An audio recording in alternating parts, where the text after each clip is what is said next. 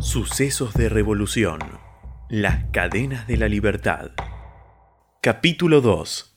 Rosas, el defensor de la nación.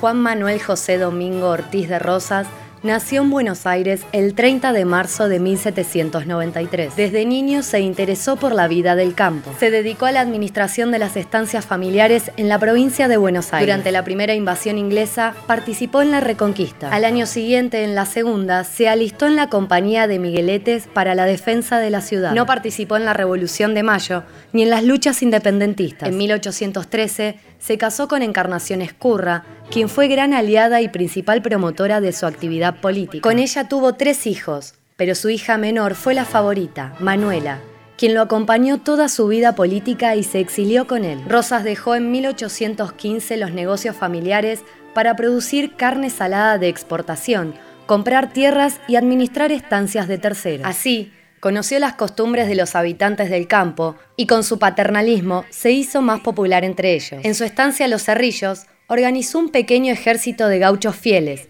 los Colorados del Monte. Ya metido en la política, Rosas fue apoyado por la élite terrateniente y las clases más humildes. En diciembre de 1829, fue elegido gobernador con facultades extraordinarias y el título de restaurador de las leyes. Apoyó la formación del Pacto Federal por los conflictos contra los unitarios, con la promesa de una constitución nacional que siempre postergó. En 1832, Rosas fue reelecto como gobernador y exigió que se le renovaran las facultades extraordinarias, pero la sala de representantes se opuso. Tras aquel desacuerdo, Rosas se retiró del gobierno para organizar una campaña militar a la frontera con los indígenas y no reapareció hasta 1835.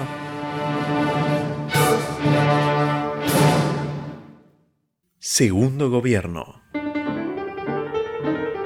El orden y la pacificación lograda por Juan Manuel de Rosas en su primera etapa estaba amenazada por nuevos conflictos en las provincias. Lo que se confirmó con el brutal asesinato del caudillo federal Facundo Quiroga en febrero de 1835. Al conocer la noticia, Rosas, que estaba en su estancia de San Martín, reaccionó con vehemencia. Miserables, ya lo verán ahora. El sacudimiento será espantoso y la sangre argentina correrá en porciones. El miedo a una situación de anarquía empujó a los representantes porteños a elegir en marzo de 1835, otra vez como gobernador, al restaurador, y además a aceptar las condiciones que él imponía, facultades extraordinarias y la suma del poder público. Así, el triunfante hacendado federal comenzaría su segundo gobierno con el poder ejecutivo, el legislativo y el judicial a su cargo, y como afirmó la resolución, por todo el tiempo que, a juicio del gobierno electo, fuese necesario. Rosas, que se convirtió en la persona más poderosa de la Confederación, se negó sistemáticamente a convocar un Congreso Constituyente y dominó a las provincias con un férreo control económico amparado en los ingresos de la aduana. Su gobierno mantuvo acciones propias de una dictadura. La Sociedad Popular Restauradora derivó en la Mazorca y se transformó en un grupo parapolicial de control social. Construyó una unificación ideológica sostenida con símbolos como el color rojo punzó, y eliminó cualquier forma de disidencia.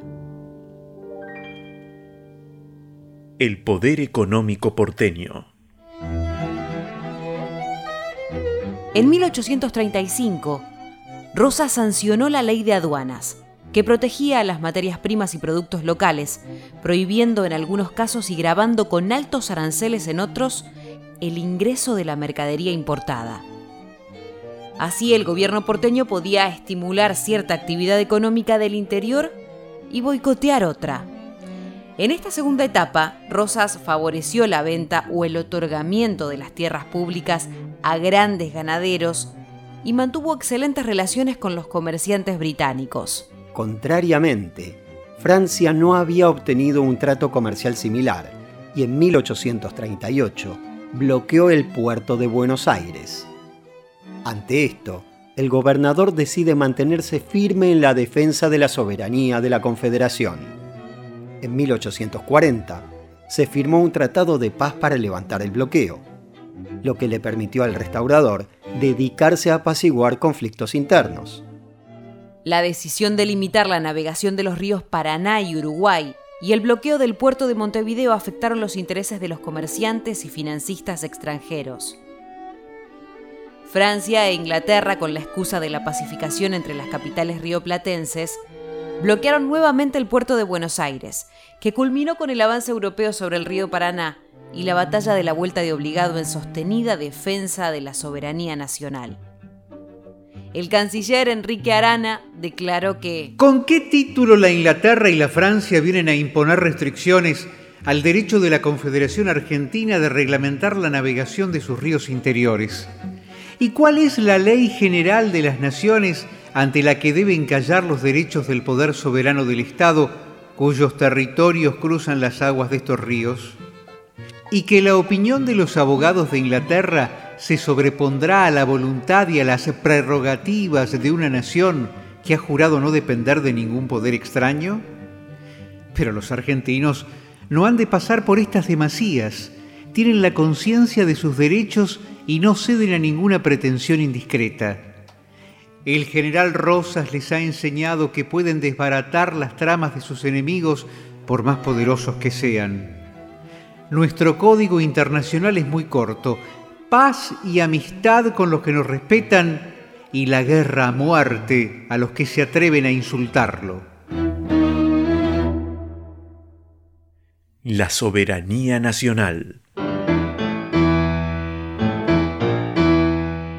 A pesar de la heroica resistencia de Lucio Mansilla y sus fuerzas, la flota extranjera rompió las cadenas colocadas de costa a costa y se adentró en el interior del país. Sin embargo, aquel 20 de noviembre de 1845 marcó un hito en la historia por plantarse y resistir al imperialismo de la época. Juan Bautista Alberdi, férreo enemigo del restaurador, comentó desde su exilio en Chile. En el suelo extranjero en que resido, beso con amor los colores argentinos y me siento vano al verlos más ufanos y dignos que nunca. Guarden sus lágrimas los generosos llorones de nuestras desgracias, aunque opuesto a Rosas como hombre de partido, he dicho que escribo con colores argentinos. Rosas no es un simple tirano a mis ojos. Si en su mano hay una vara sangrienta de hierro, también veo en su cabeza la escarapela de Belgrano. No me ciega tanto el amor de partido para no conocer lo que es Rosas bajo ciertos aspectos. Sé, por ejemplo, que Simón Bolívar no ocupó tanto el mundo con su nombre como el actual gobernador de Buenos Aires. Sé que el nombre de Washington es adorado en el mundo, pero no más conocido que el de Rosas. Sería necesario no ser argentino para desconocer la verdad de estos hechos y no envanecerse de ellos. Fue un logro político notable para Rosas que obtuvo un gran prestigio en toda América y la Confederación Argentina fue reconocida en Europa. Desde Francia, San Martín le entregó su sable en reconocimiento a la defensa de la República. El sable que me ha acompañado en toda la guerra de la independencia de la América del Sur le será entregado al general Juan Manuel de Rosas, como prueba de la satisfacción que como argentino he tenido al ver la firmeza con que ha sostenido el honor de la República, contra las injustas pretensiones de los extranjeros que trataban de humillarla. Rosas se consolidó como la figura política más importante de las Provincias Unidas del Río de la Plata. Se estableció el federalismo como sistema único de gobierno y el disenso ya no estuvo permitido hasta su caída en 1852 a manos de Justo José de Urquiza.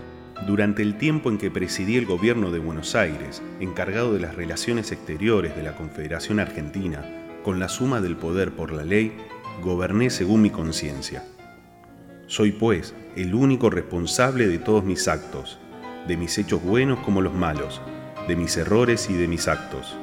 Las circunstancias durante los años de mi administración fueron siempre extraordinarias, y no es justo que durante ellas se me juzgue como en tiempos tranquilos y serenos.